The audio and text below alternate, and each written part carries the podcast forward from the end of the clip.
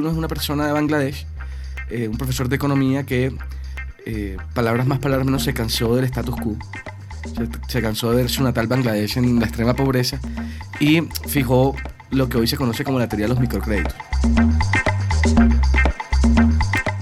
Eh, Estamos entrando con un proceso, un programa de dos años, en donde aseguramos un capital bastante fuerte para crear, idear, generar, escalar y invertir en negocios sociales que estén solucionando el problema del posconflicto en Colombia.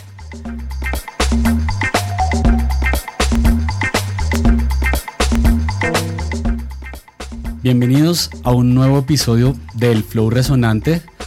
Les habla Andrés Valencia, compositor musical, podcaster e innovador social.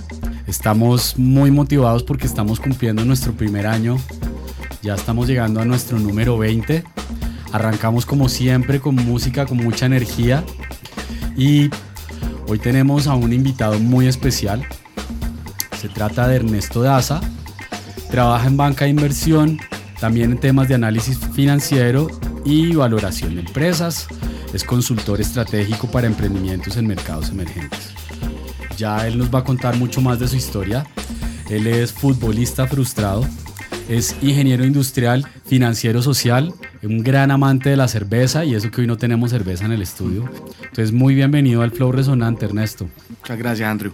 Bacano estar acá y felicitaciones por este año. Bueno, a ti muy agradecido. Aquí estamos empezando este espacio con, con, con música. ¿Qué, qué, con qué música resuenas tú?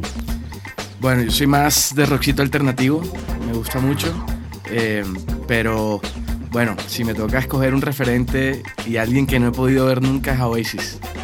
Nunca di para verlo en vivo y, y eso me tiene mal. Espero que vuelvan y se unan. Ok. Y bueno, tienen una canción muy interesante que me gusta mucho que se llama Sunday Morning Call, que es de esas canciones que puedes estar en el peor día y te cambia el ánimo. Bueno, personalmente, ¿no? Te levantas una mañana nublosa Sí, y, y arrancas con... te levantaste con el tercer pie izquierdo y de repente te das cuenta que necesitas la canción. Ok. Bueno, ¿qué, qué te apasiona a ti en la vida? ¿Qué, qué te motiva justamente después de que has puesto esa canción de Oasis? ¿Qué, qué sigue después? ¿Qué, qué te motiva? Bueno, es, es interesante porque eh, una de las cosas por las cuales yo empecé a cambiar mi forma de trabajar o de vivir fue que me levantaba y, y- y no quería ir a trabajar. Y me levantaba y decía que, ¿qué estoy haciendo? Y em, lo que me di cuenta es que uno está en este momento o en la vida estás para servir. Y cuando tienes la oportunidad de trabajar por otros, yo creo que eso te motiva, porque al final eh, no es un egocentrismo propio, es más que todo lo que comentábamos al comienzo, tratar de ser un puente o un conector, así de pronto las cosas no se den, pero siempre estar ahí como para apoyar a otros a conectarse. Entonces eso yo creo que es lo que más me motiva a mí cuando me levanto todos los días a- a- al camello, pues. ¿Y qué, qué tipo de conexión es cuando hablas de conector? Mm. ¿Qué tipo de puentes? Mira, primero hay que entender de la persona con la que estás hablando qué es lo que necesita. Entonces, eh, hay mucha gente que te puede, bueno, la gente en general puede decir, yo necesito esto, pero hay que mirar el trasfondo de la conexión. ¿Necesitas esto para qué? Entonces, quizás no es llegar a A, sino en realidad llegar a D y tratar de hacer la conexión más efectiva para que A no sea el relevante, sino el outcome final que él quiere lograr. Entonces, lo primero es la entender qué, eh, entender por qué y después entender el para qué. Entonces, eh, cuando, cuando logras atar esos tres puntos mediante una comunicación de verdad honesta, eh, puedes de verdad hacer la conexión relevante. Ya sea eh, conexiones estratégicas de negocios o conexiones estratégicas de networking o simplemente un consejo o un apoyo de alguien. Entonces, no tiene que ser una conexión específica. Por mi trabajo me toca una que otra financiera, pero puede ser cualquiera. Ok, bueno, pero ya te me emocionaste demasiado. Vamos, vamos, vamos por partes. ¿De qué fracaso te sientes realmente orgulloso? Upa. Está buena. Mira, cuando, cuando volví, pues yo vivía fuera del país un tiempo. Cuando volví con todo este mundo en la cabeza, que estás mitad en Colombia, mitad todavía donde estás, donde estabas, eh, empecé una consultoría tratando de apoyar a, a los pequeños empresarios, que no sé si más tarde hablaremos de esto un poco más. Y me pegué una quebrada, pero terrible porque probé el mercado, el mercado aceptaba lo que yo estaba ofreciéndoles, pero no hubo nunca la cultura de la consultoría en la región donde yo estaba. Y 12 meses después o un año y medio después, pues ya tenía los bolsillos rotos, sin un peso, y tocó echar para atrás un modelo que yo sentía que iba a ser bastante relevante y siento que todavía puede ser relevante, pero fue un momento donde tocó echar para atrás, pero conocí todo el ecosistema de emprendimiento y la lucha de los emprendedores día a día. Entonces, e, eso me llevó a pensar que mi camino tenía que ser por medio del emprendimiento y del apoyo al pequeño microempresario. Entonces, eh, fue un tremendo fracaso, pero también fue el principio de esto es lo que quiero hacer en mi vida. Y de un bárbaro aprendizaje. Eh, bárbaro, sobre todo, mm, sobre todo entendiendo que los microempresarios en Colombia son los que te enseñan a ti, a cómo tú debes trabajar con ellos. No tú diciéndoles a ellos qué deben hacer. Partir, de las necesidades. Sí. ¿Qué está pasando allí? Usted, ¿A usted qué le está pasando? Venga a ver cómo lo podemos ayudar. Zapatero a sus zapatos. Ellos saben exactamente qué es lo que tienen que hacer y cómo lo hacen. Y tú tienes que tratar de entenderles cómo, cómo le puedes ayudar. No todos necesitan dinero. Hay algunos que necesitan simplemente una consultoría o una idea o una conexión. Entonces, entender ese tipo de, de necesidades te ayuda también a entender cuál es el gap del mercado o qué es lo que está faltando en el mercado para tú poder ofrecer un mejor servicio y entenderlo. Y fortalecer eh, ese proceso, ese producto, ese, ese, negocio. Y entonces, ¿cuánto llevas en la innovación social? En la innovación social llevo alrededor de tres años y medio. Tres años y medio entre la consultoría pues, eh, social, eh, cofundé el Impact Up en, en Barranquilla, eh, como su director financiero, tratando de buscar el capital para la apertura. Y bueno, luego ya aquí en Bogotá, eh, trabajando con la organización que estoy trabajando, que, que tratamos de innovar socialmente, pero también capitalizar socialmente un poco. Entonces, tres años y medio. Bueno, entremos ahí en materia. Dale. ¿Qué, ¿De qué se trata?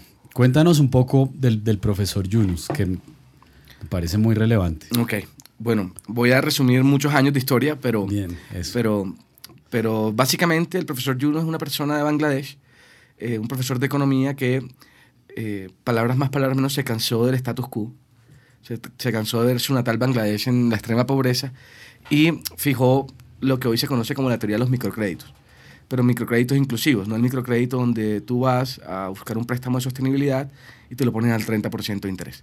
Entonces era un crédito más que todo, vaya genere su emprendimiento de sostenibilidad y cuando pueda, si puede, me devuelve. Más nada. Eso se conoce hoy como la teoría de los microcréditos, que hay diferentes vertientes, una más capitalista que la otra, etcétera, etcétera. Pero em, por esa razón y ese motivo, en el 2006 el profesor Juno se gana el Nobel de Paz.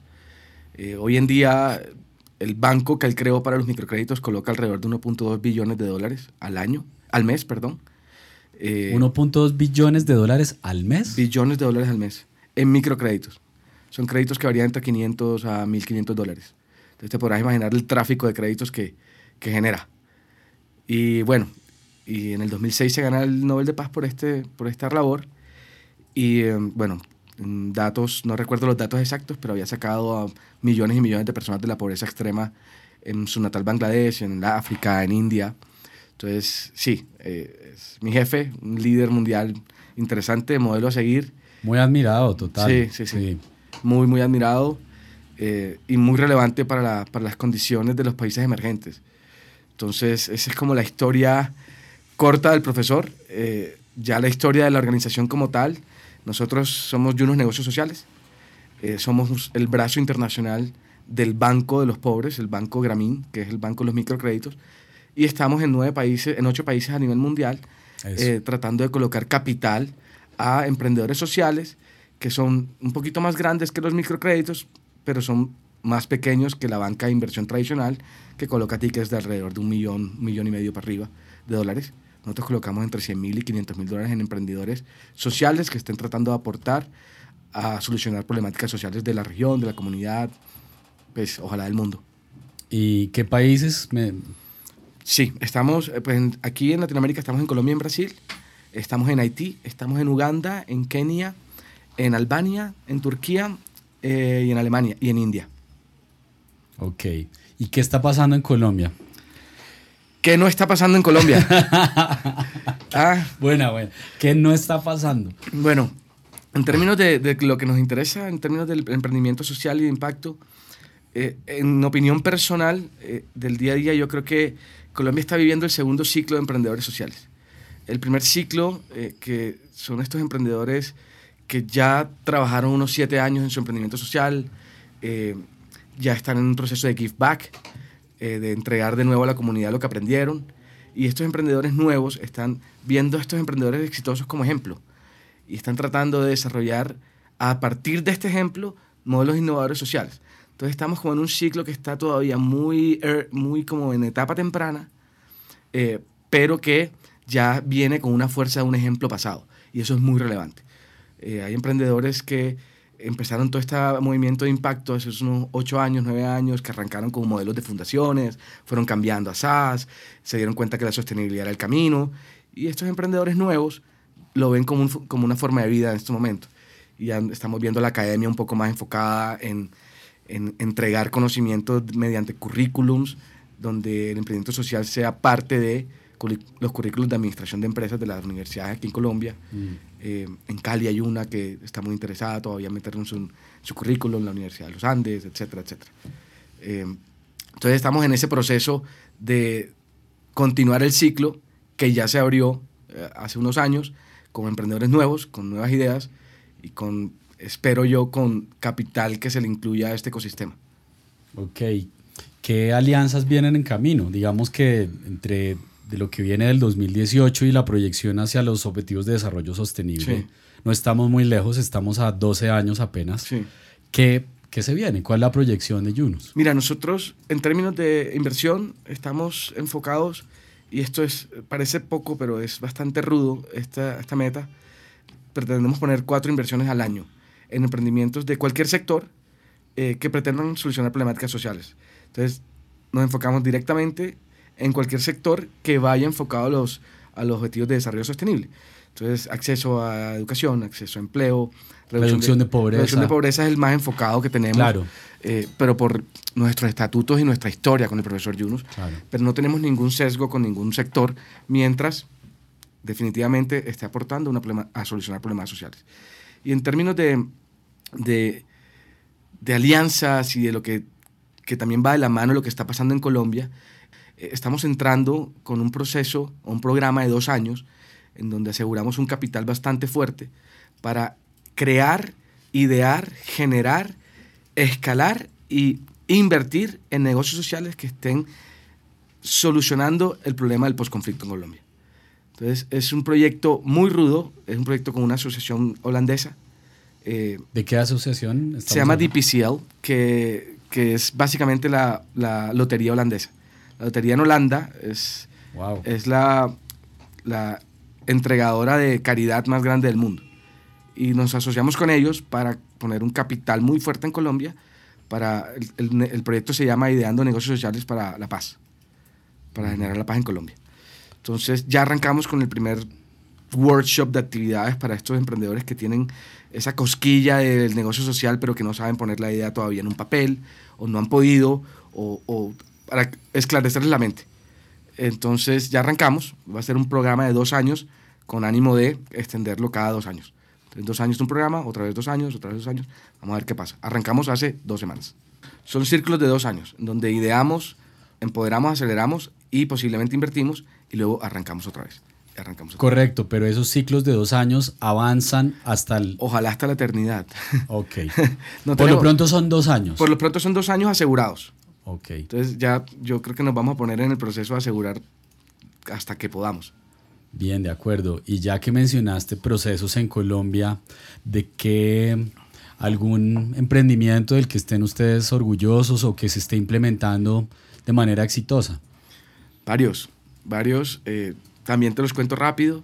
Eh, nosotros eh, hicimos una inversión en un proyecto que se llama Campo Vivo, que fue una unión con la empresa de papas McCain eh, que yo creo que todo el mundo se ha comido una papa frita de McCain. Bueno, lo que hicimos con ellos fue, ellos ya tienen la tecnología para poder entrar en el mercado o en el sector de los papicultores en Colombia.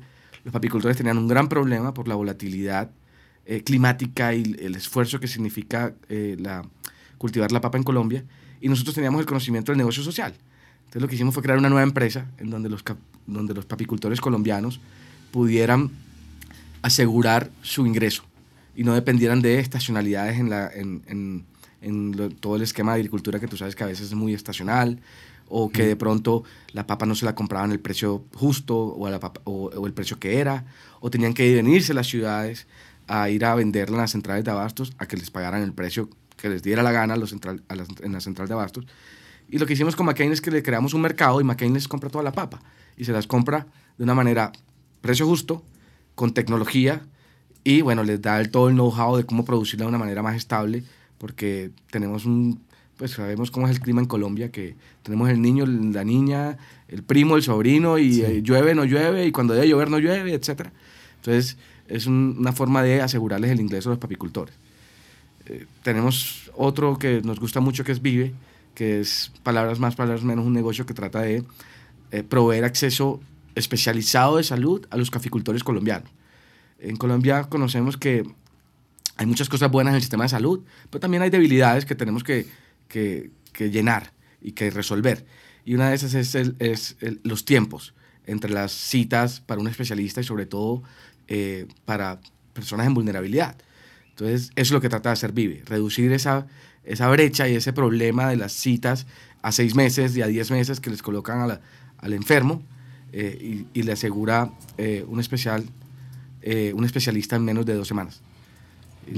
y bueno, uno rapidito ahí como para que no me olvide, acabamos de hacer, cerrar una inversión con, con un proyecto en, en Medellín. Lo que tratan de hacer es cambiar la forma de cómo los vegetales se consumen y se producen en Colombia.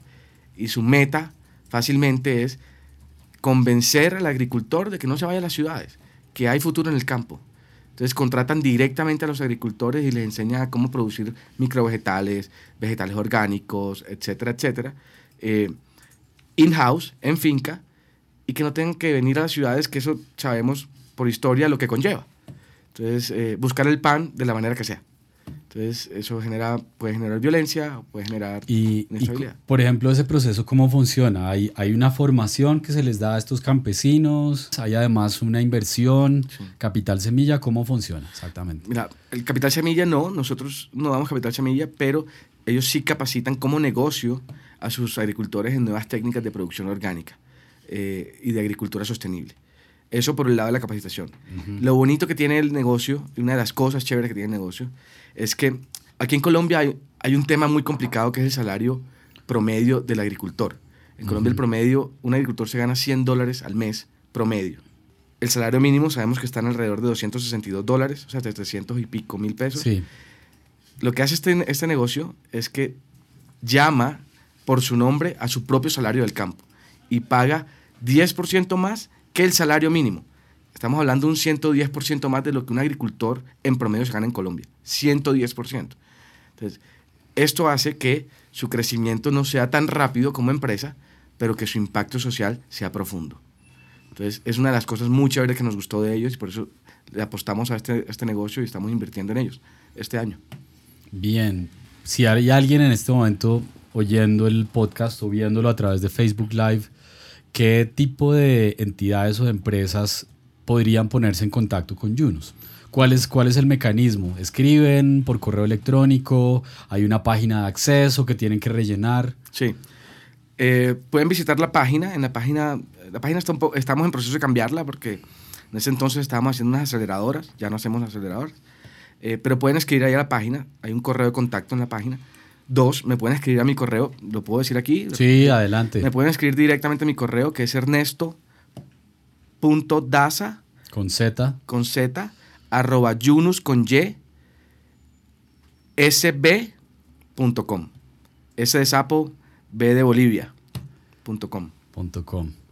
y ahí pueden comentarte pues eh, sí eh, las empresas que buscamos tienen que ser empresas legalmente constituidas, por lo general en, promedio tienen alrededor de 3 a 4 años eh, en el mercado, tienen ventas sostenibles, de pronto no han llegado a punto de equilibrio operacional, pero que estén dispuestos a llegar a punto de equilibrio operacional en los próximos 18 meses, eh, que su modelo de impacto social se ha medido.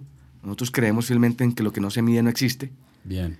eh, sea Bien, medible y, eh, bueno, normalmente invertimos en SaaS, pero si tienes una fundación que es totalmente autosostenible, podemos sin ningún problema invertir. Bien. Bueno, y vamos a irnos un poco a otro terreno y es eh, cómo te conectas tú con la creatividad. Wow. Creatividad.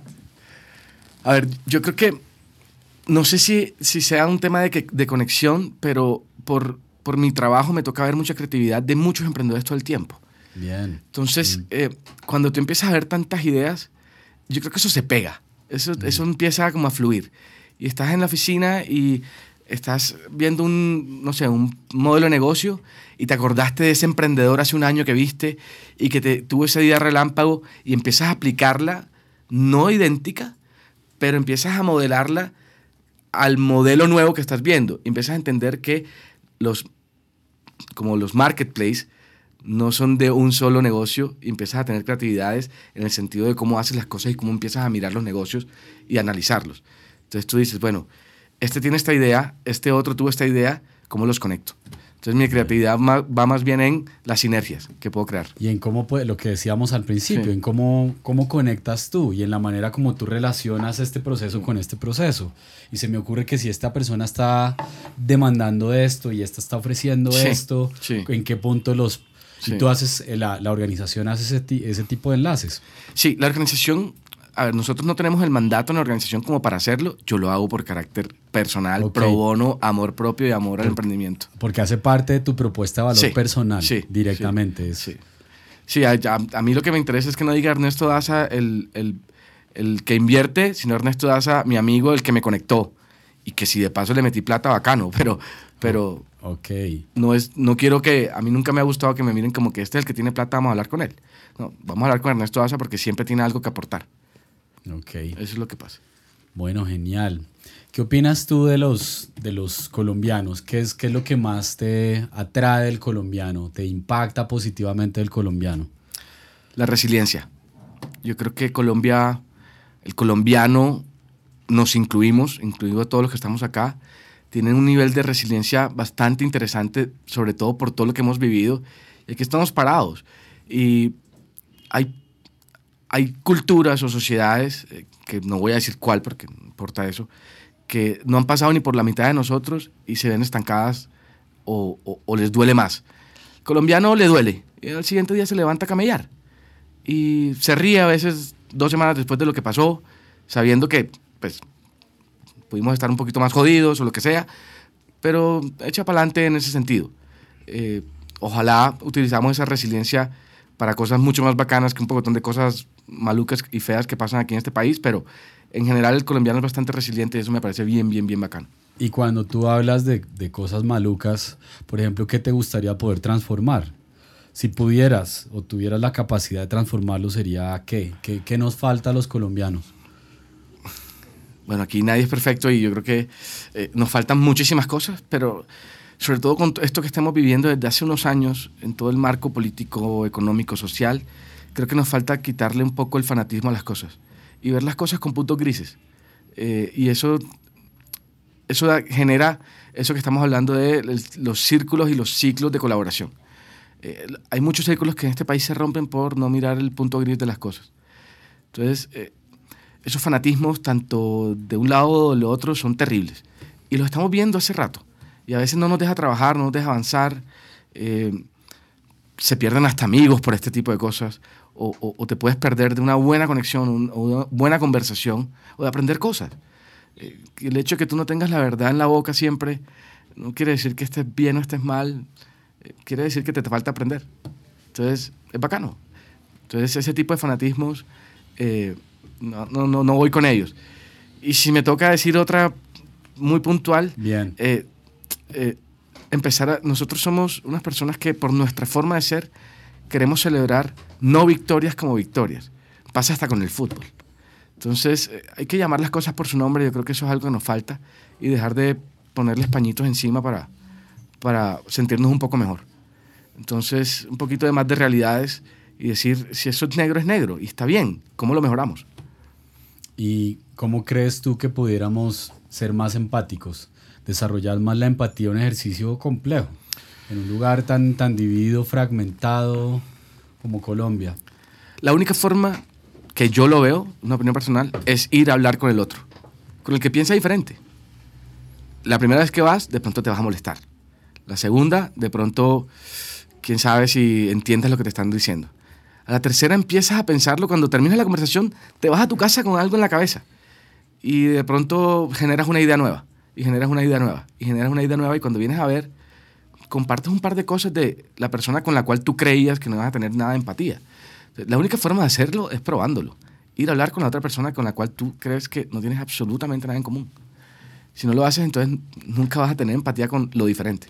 Y eso es pensar también el miedo. Fíjate que hay un compositor eh, muy famoso, uno de los más renombrados hoy en día, hace 12 películas al año, hace videojuegos, Hans Zimmer. En el mundo de la música es muy conocido y él hay una charla en la que él da que dice que los políticos deberían sentarse a hacer música. Es como así, le dice el periodista. ¿Y por qué? Dice, porque el músico tiene la capacidad de escuchar constantemente al otro. Yo, si estoy tocando, tengo que estar escuchando cómo está tocando el bajo, cómo está tocando la batería. Si yo me sincronizo con esos músicos, es porque los estoy escuchando y ellos me están escuchando a mí. Entonces, él establece como un punto de partida el que los políticos pudieran realmente sentarse a, a desarrollar su sentido auditivo. si lo dice Hans, si lo digo yo, esa vaina tiene que ser verídica. No, mentiras. Music thinking, muy valioso, que estamos empezando a desarrollar unas metodologías, estamos entendiendo de lo que es el art thinking y el music thinking. Bueno, cuéntanos de un lugar que te, que te haya encantado en Colombia y un lugar que recomiendes al que debamos visitar algún día nuestra vida, no nos podamos perder. Uy, yo soy muy básico en esto, en el sentido de que la respuesta que va a dar es muy, muy conocida. A mí me encanta Getsemaní en Cartagena. Ajá. Simplemente yo soy en eso básico. Si yo me puedo caminar toda Cartagena con una cerveza en la mano, para mí está perfecto. Uy, pero una, una cerveza se calienta muy rápido. No, pero tú vas son unas cuantas. Pero unas cuantas, vas parando de esquina a esquina y te, y te la vas tomando. Te la vas tomando y es chévere. Yo sé que es un lugar muy, muy normalito, bueno, pero yo nací en la costa y bueno, irme a Cartagena, yo siempre, siempre me devuelvo a Cartagena con una sonrisa. Entonces, sí, yo sé que es muy turística, etcétera, etcétera. Pero bueno, uno también se puede meter por sus recovecos ahí en Cartagena bien chéveres y sus bares bien bacanos. Entonces, tomarse una fría caminando por ahí es bien cool. Bueno, finalmente un llamado a la acción del bogotano. ¿Qué podrías transmitirle al bogotano de hoy en día en esta transición en la que estamos? Yo creo que una de las cosas que como extranjero en Bogotá, bueno, extranjero veniendo de la costa. Bien. Bien, pero una persona que tiene una percepción de la costa y con respecto al bogotano. Yo creo que no solamente del bogotano, pero también se ve aquí. Es, es apartar un poco los regionalismos. Eh, yo creo que esas barreras sociales ni nos hacen bien ni al que viene ni al que está. Entonces, esas barreras empiezan a generar una, una competitividad mala. No la buena, sino la mala. Entonces, yo haría un llamado, no todos, tampoco podemos hablar y generalizar, pero y tampoco quiere decir que en Barranquilla no pase, ni en Cartagena, ni en Medellín, mm. pero es un llamado general, pero si estamos hablando de que, de que es rudo venirse a Bogotá, la ciudad ruda de por sí, pero también no tiene que ser el, el, el, amigo de al lado, no tiene que ser también rudo como la ciudad. Pero yo estoy contento aquí, me he encontrado con gente muy, muy increíble aquí en Bogotá, eh, gente que ha entendido a eso eh, y, y que, que te da la mano cuando estás acá. Entonces, pero de pronto un llamado más que todo al, al, a, la, a, la, comunidad en general colombiana de que eso está para echarlo a la basura de años. Sí, entonces cuando, de pronto, quién sabe, cuando vayan a la costa uno lo recibe allá y también hace la misma vuelta. O sea, es, es siempre el sentido común, diría yo. Bien, pues vamos cerrando nuestro episodio número 20 del Flow Resonante con Ernesto Daza que nos compartió un poco de su vida, su experiencia, eh, trabajando con el profesor Yunus. Qué honor, qué orgullo. Lo admiramos al profesor y por supuesto admiramos la labor que ustedes están desarrollando en Colombia, en la cual hay mucho por hacer, mucho trabajo. Sí. Y pues agradecemos tu espacio y tu, tu rato de compartir sobre todo lo que estás haciendo. Hombre, ustedes, muy bacano el espacio y, y muy relevante. Creo yo que mientras empezamos a generar este, este conocimiento esparcido de lo que estamos haciendo desde nuestras desde nuestros focos, yo creo que empezamos también a conectar todo el ecosistema. Entonces es muy bacano y muy relevante lo que ustedes están haciendo aquí desde, desde el Flow.